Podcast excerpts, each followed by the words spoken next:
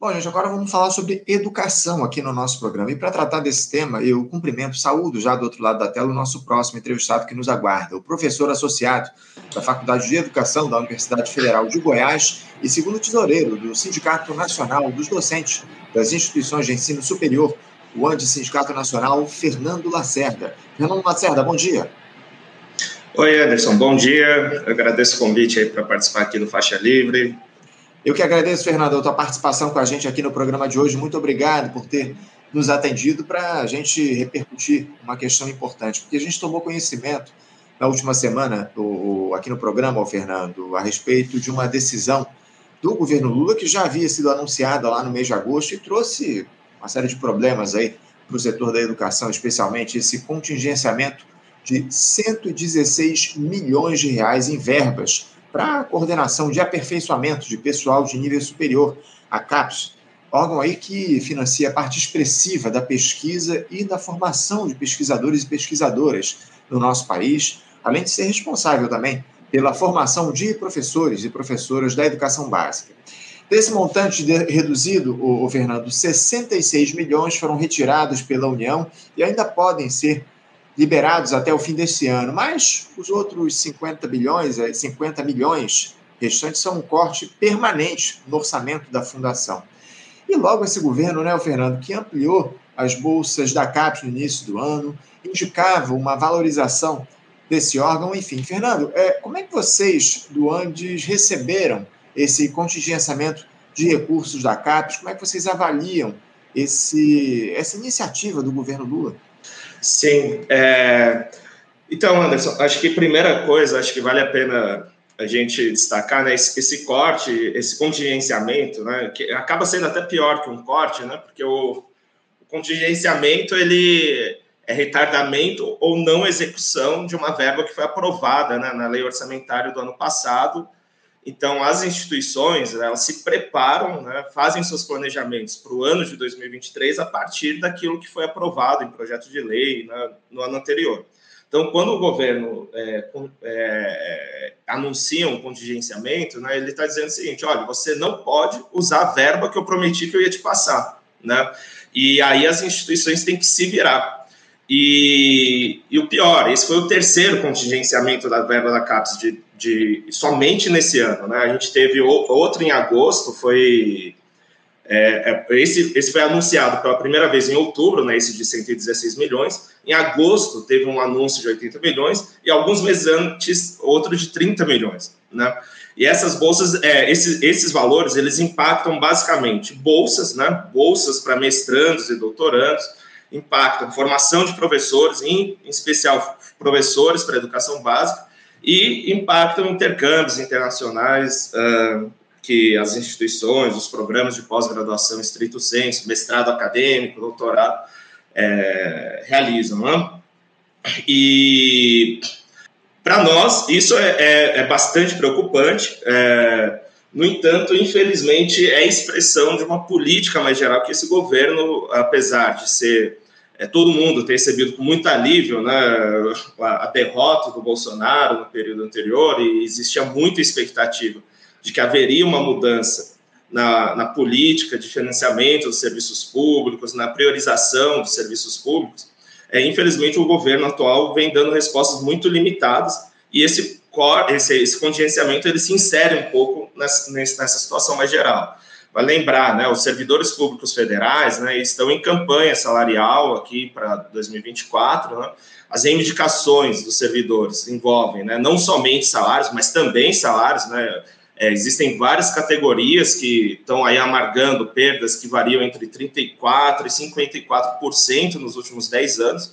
Então, vale dizer, né, a gente está com um processo de vivenciando um processo né, de estagnação salarial, né, de perdas salariais, é, não somente no, durante o último governo, né, já é um processo que está em curso ali desde 2013, 2014, e esse processo é, não é somente nos nossos salários, né, é no financiamento da ciência e tecnologia, que nem o campo que a gente está discutindo aqui, né, desde 2013 e 2014, a verba para ciência e tecnologia despencou, assim, né, os, os números são assustadores, o, o é, entre 2013 e 2015, né, Se a gente junta a verba que era prevista para o CNPq, para a CAPES, para o Fundo Nacional de Desenvolvimento da Ciência e Tecnologia no país, é, entre 2013 e 2015, todas essas instituições receberam ali mais ou menos um orçamento de 12, 13 bilhões. Em 2017, isso despenca para 8 bilhões, né? Teve golpe, né? Mas já, já vinham cortes ali desde 2014, 2017 despenca e vai, vai perdendo cada vez mais. Né? Em 2020, a gente chegou ao valor de 4 bilhões para essas instituições, e 4 bilhões era mais ou menos o que essas instituições recebiam em 2000, 20, 20 anos atrás, né? com uma situação de pesquisa e pós-graduação muito diferente.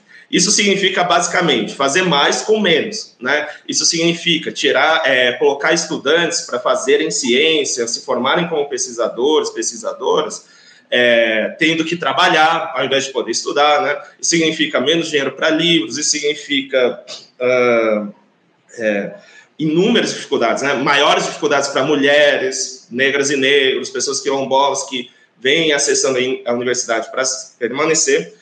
Então, a gente né, é, tem, tem, realizado, né, uh, tem denunciado, tem repudiado esses cortes, né, e é, isso é bastante preocupante, porque isso, concretamente, né, acaba inviabilizando o desenvolvimento da ciência, da tecnologia, da formação de pesquisadoras, de pesquisadores no país. Não?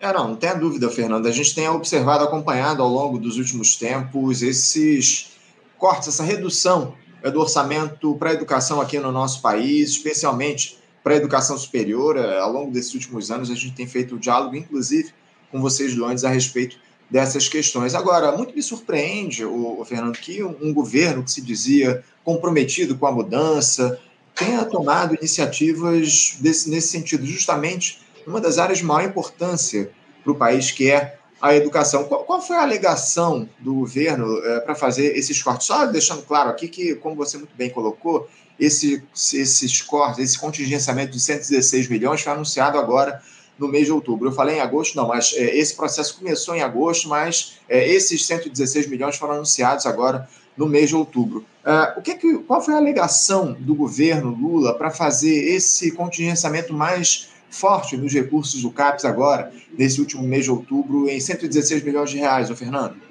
É.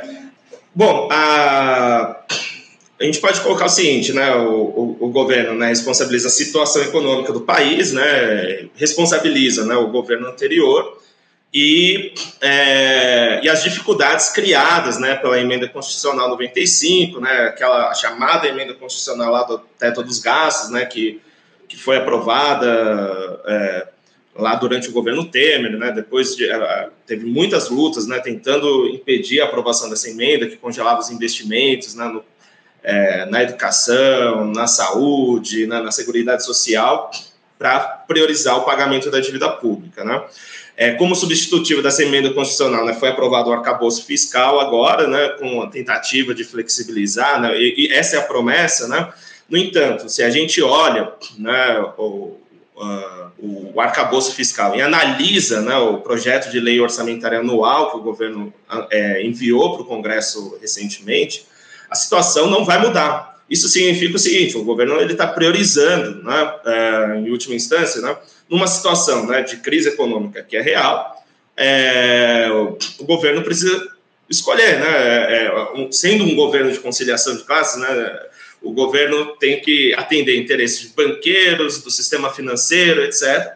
E, ao, ao mesmo tempo, é, tenta jogar algumas migalhas aí para a classe trabalhadora, né? em especial, no, que, por exemplo, por meio do financiamento dos serviços públicos. Agora, ao fazer isso, né, ao, ao é, é, é, é o, o, governo justificava o governo, é, colocava na justificativa, né, o novo governo colocava, responsabilizava pelo caos que foi criado aí pelo bolsonarismo, etc. No entanto, tá, eu comecei a falar e não, não expliquei, né? O, o, projeto de lei orçamentária está previsto uma situação que é caótica para a gente. Esse contingenciamento, você falou, né? Isso não pode virar um corte permanente? É isso que está anunciado no pro, projeto de lei orçamentária, né? É, eu falei da, da, gente, né, os servidores né, de vários, várias categorias, né, de, de diferentes setores, da educação em especial, estão fazendo campanha salarial e até o momento o governo anunciou ajuste zero para a gente, né, para o próximo ano. E não é só isso, a, verba que está prevista para a educação é pífia. Né? É, enquanto o MEC, né, por exemplo, está realizando um convênio bilionário com a Fundação Lehman, né, é, não está dando nada para a educação. Então, o que acontece é que o governo está priorizando né, atender interesses de empresários, de tubarões de ensino, etc., e está tá preparando um processo que, em última instância, vai ser um processo de precarização e de privatização é, das nossas instituições públicas né, de educação e de, de ensino superior, que é o espaço prioritário para o desenvolvimento da pesquisa científica no país. Se nós não temos verbas, né, é, abre-se espaço né, para iniciativas de privatização, né, de inúmeros convênios com o setor privado, que em várias instituições já, já estão em curso, e isso significa né, mudar o caráter, a natureza né, do, da ciência e da tecnologia, da pesquisa científica no país. É, ao invés de desenvolvermos né, ciência e tecnologia para atender interesses né, é, da população brasileira, para responder às necessidades da classe trabalhadora, tal como ocorre, e ficou demonstrado na pandemia, né, quando vários setores do, do Brasil aqui, é, várias universidades contribuíram no desenvolvimento de, de métodos para identificar Covid, de é, avançar na, na, na, na é, no estudo da situação, é, de desenvolvimento de respiradores mais baratos no, no meio de um caos que a gente estava vivendo naquele momento da pandemia.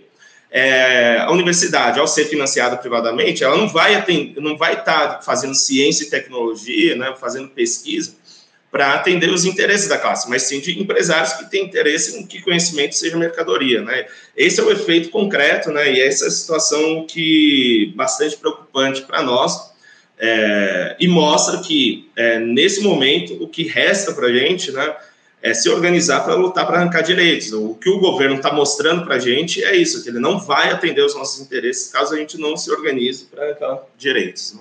É, a gente tem feito esse alerta aqui constantemente no nosso programa, essa gestão que está colocada em disputa, a, a, o que diz respeito, o, o Fernando, à negociação de vocês, servidores públicos federais, com a, o Ministério da Gestão e da Inovação, o MGI, a gente tem feito esse acompanhamento da mesa de negociações é, quase que semanalmente no nosso programa. A gente dialogou a respeito disso é, recentemente aqui no Faixa Livre. Essa não proposta do governo, essa é que é a grande verdade, né? menos de 1%, parece que há um bilhão e meio de reais foram destinados uh, para os servidores públicos, mas isso não na, na mesa geral de negociações. Né? Então, uh, há um problema muito grave nesse sentido. O orçamento da União está para ser votado aí nos próximos dias, o orçamento de 2024, e o que a gente observa é promessas. Não, se surgir recursos, a gente uh, destina para os servidores públicos. O problema é que há uma dificuldade enorme de arrecadar mais recursos, o orçamento está altamente comprometido aqui no nosso país e com um arcabouço fiscal, que é nada mais, nada menos do que uma continuação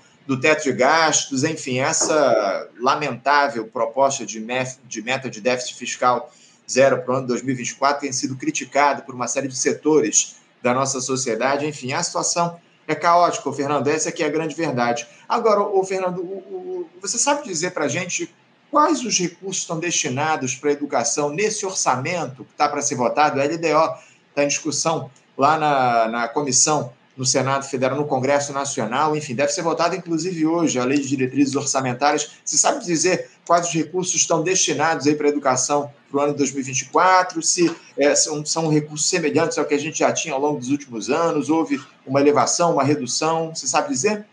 É, assim, é, tinha sido prometido nas mesas de negociação, né, para o conjunto dos serviços públicos, é, é, uma coisa ali um pouco é, agora não vou recordar de cabeça, né, um pouco, é, acho que algo como 1,5 bilhões, agora não me recordo, mas ainda não dá para a gente precisar um valor. Semana passada, né, no dia 16 de novembro aqui, né, a gente teve uma nova, é, a gente sentou é, na mesa de negociação central, o governo tinha é, dito né, que tinha aprovado né, o, uma injeção de valores que poderia mudar até mais ou menos 15 de dezembro, é, mas concretamente ainda não encontramos nada né, no, no, que está em jogo. Né? Então uhum. é, é, um pouco o que você falou: existe uma promessa né, de aumentar um pouco o valor, mas é, concretamente ainda é, a gente está trabalhando é, com uma situação de que é, de, de um, um, um, orçamento muito pequeno, né? Porque isso, é, isso a gente está. Isso para recomposição de servidores, né, Fernando? Eu. eu, o meu é pro, não, então, na, na verdade, não, não é para recomposição dos servidores, é isso que eu estava tentando dizer, né? Pra, a gente olha no orçamento. Tá, assim, não, não é para é, a promessa é assim, é para os serviços públicos. Uhum. Então, não quer dizer que é para salário, por exemplo, entende?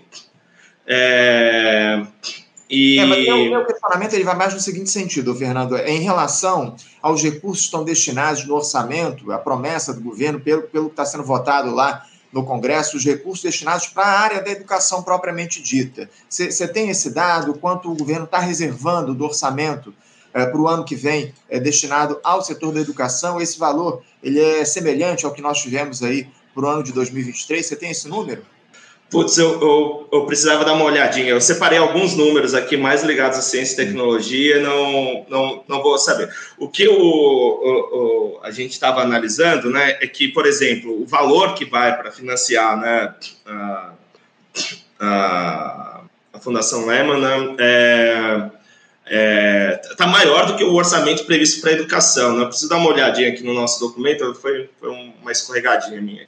Não, não, eu te peguei de surpresa aqui, não estava realmente na nossa pauta, eu acabei te pegando de surpresa com esse pedido, o Fernando, mas é absolutamente lamentável se os recursos são destinados aí para essas parcerias com a Fundação Lehman são maiores do que estão destinados para a educação pública aqui no país. É, é muito triste todo esse quadro.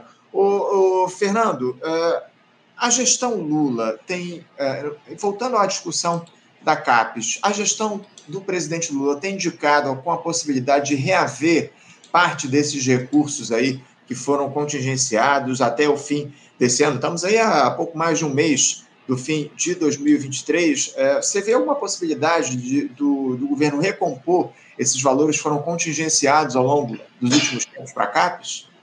Olha, acho que só com luta, porque é um pouco é, assim, ó, logo depois desse anúncio de contingenciamento de 116 milhões feito em outubro, né, a, a, a Bustamante, né, que hoje está na cabeça ali da CAPES, né, ela não se olha, com essa situação me parece que o futuro da, da própria CAPES tá, é, é, um pouco sombrio, né, então, imagina, é um, um nome indicado pelo próprio governo que está dizendo isso, né, e como eu disse, assim, o, o, quadro mais geral que a gente olha, né, se a gente olha um pouco é, para os últimos 10, 15 anos pro, é, do processo, e a gente está falando de 10, 15 anos, envolve ali, né, a gente pegar o, um pedaço do segundo governo Dilma, né, pega o governo Temer, pega o governo Bolsonaro e agora o, o governo Lula. É, a, o, a série, assim, ela, ela é muito assustadora, né, assim, olha é, o orçamento da CAPES em 2014, né, que foi o momento mais alto, é, era de 5,5 bilhões. E aí vai, vai despencando ao longo dos anos, né? 2019, 3,4 bilhões, né? É, o, a gente pega, né, por exemplo, o número de bolsas, né?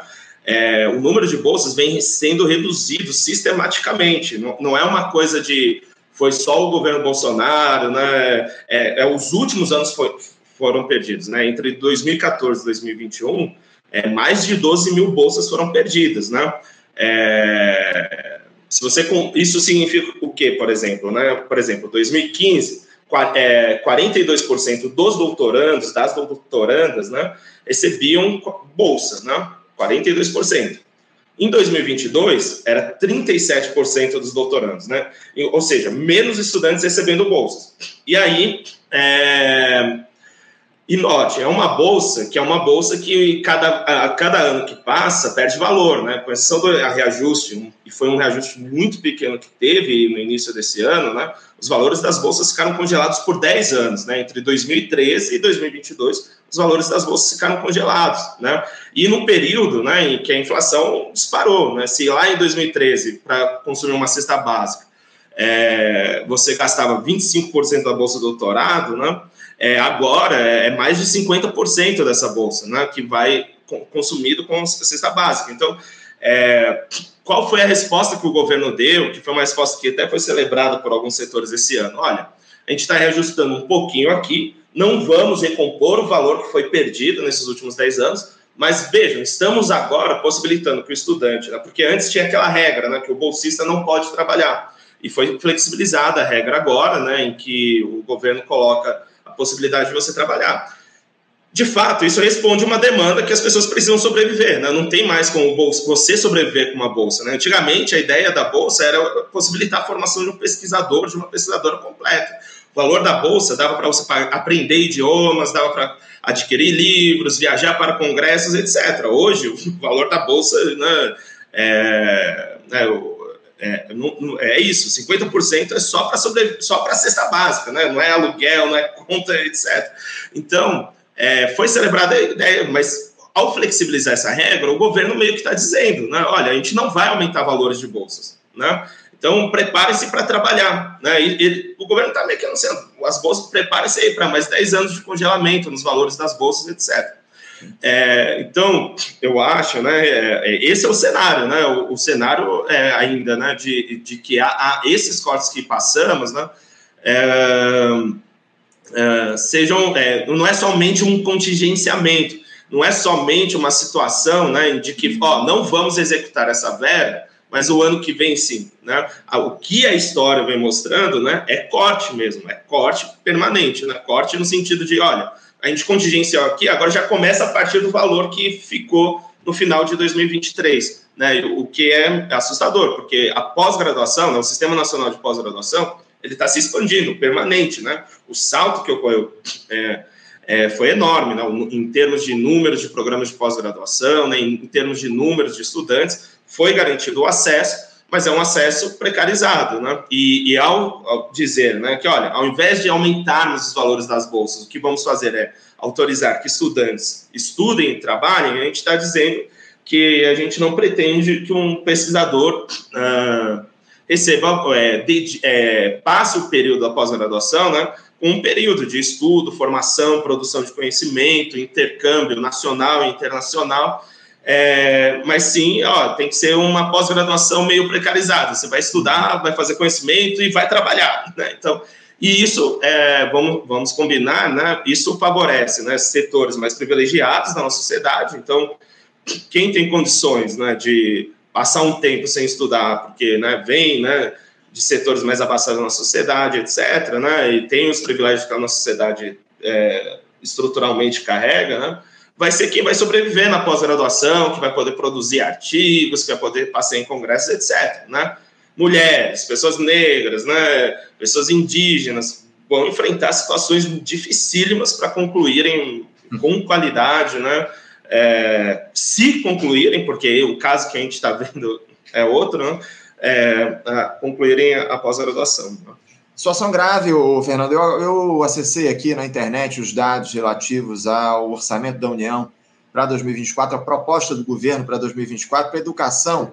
A dotação está colocada em 108,3 bilhões de reais reservados aí para o setor da educação no ano de 2023, o que no ano de 2024, na verdade, o que representa uma alta de 8% em relação à dotação orçamentária que tivemos em 2023, que foi de 99,9 bilhões de reais. Ô, Fernando, para a gente fechar aqui o nosso papo, eu queria que você falasse um pouco também, se você tiver conhecimento, se essa, esse contingenciamento foi colocado em relação ao CAPES também se deu no que diz respeito ao CNPq. E outra, o, eu tenho uma pergunta aqui do nosso espectador que eu queria passar para você. O Fernando Pessoa, ele questiona aqui hoje qual é o valor da bolsa da CAPES hoje, você sabe dizer? Em 1995, pegando lá atrás, o valor da bolsa era de R$ 1.073, certo?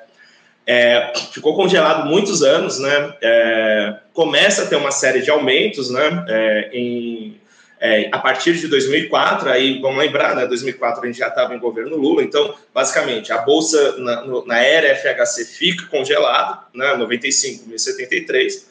Tem um primeiro aumento que vai para R$ 1.267 em 2004, né? E aí vai sofrendo pequenos reajustes. Esses reajustes, né?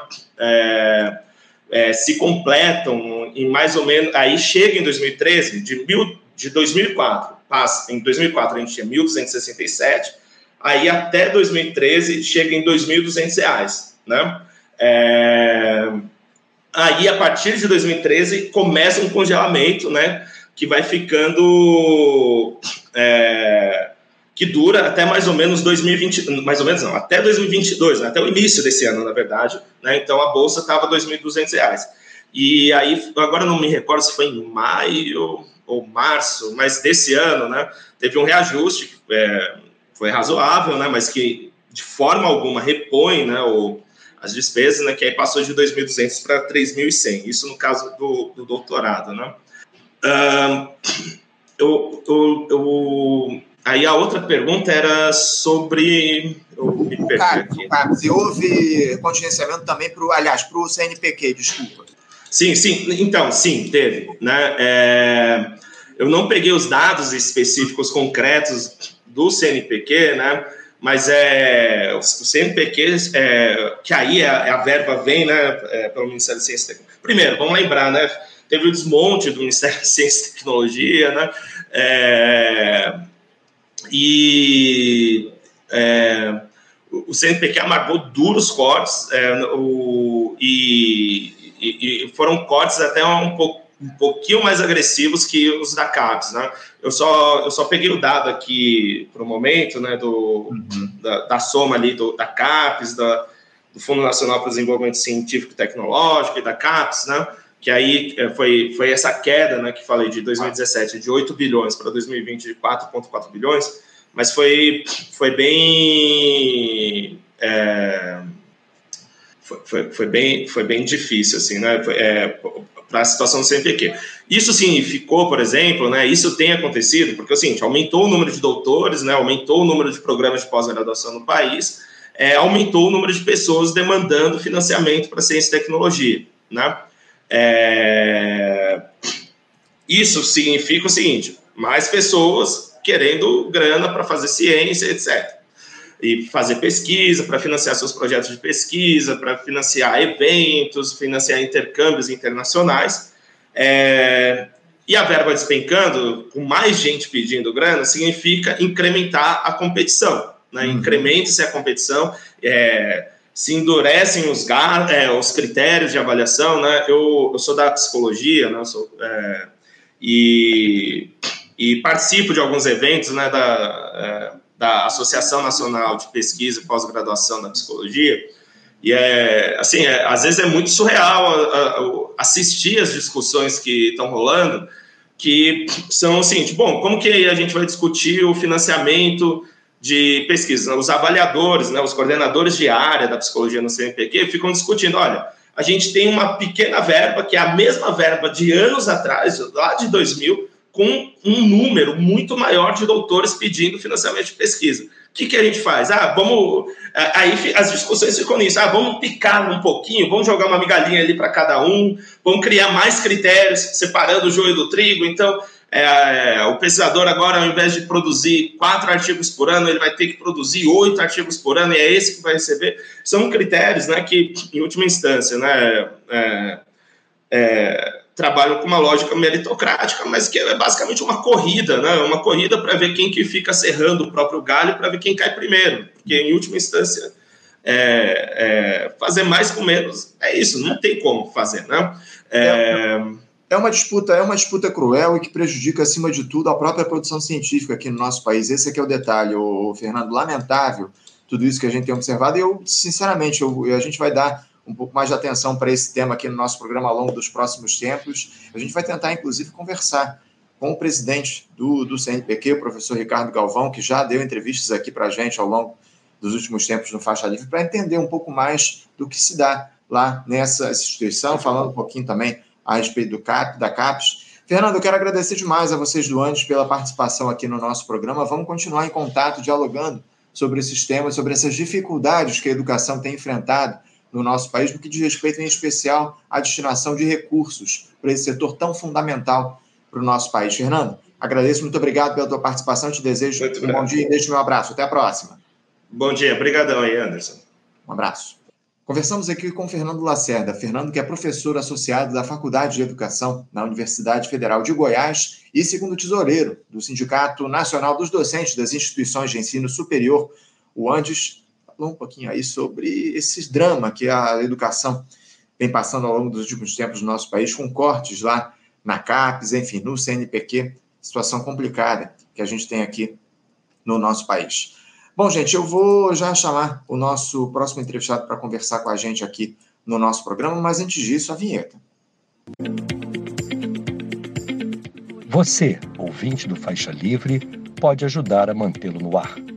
Faça sua contribuição diretamente na conta do Banco Itaú, agência 6157, conta corrente 99360, dígito 8. Esta conta encontra-se em nome do Sindicato dos Professores do Município do Rio de Janeiro e região, o Simpro Rio, uma das nossas entidades patrocinadoras, mas seus recursos são destinados exclusivamente para o financiamento do nosso programa. Você pode fazer sua doação de qualquer valor, utilizando também a nossa chave Pix, que é ouvinte@programafaixalivre.com.br. Sua contribuição é fundamental para a manutenção desta trincheira progressista no ar.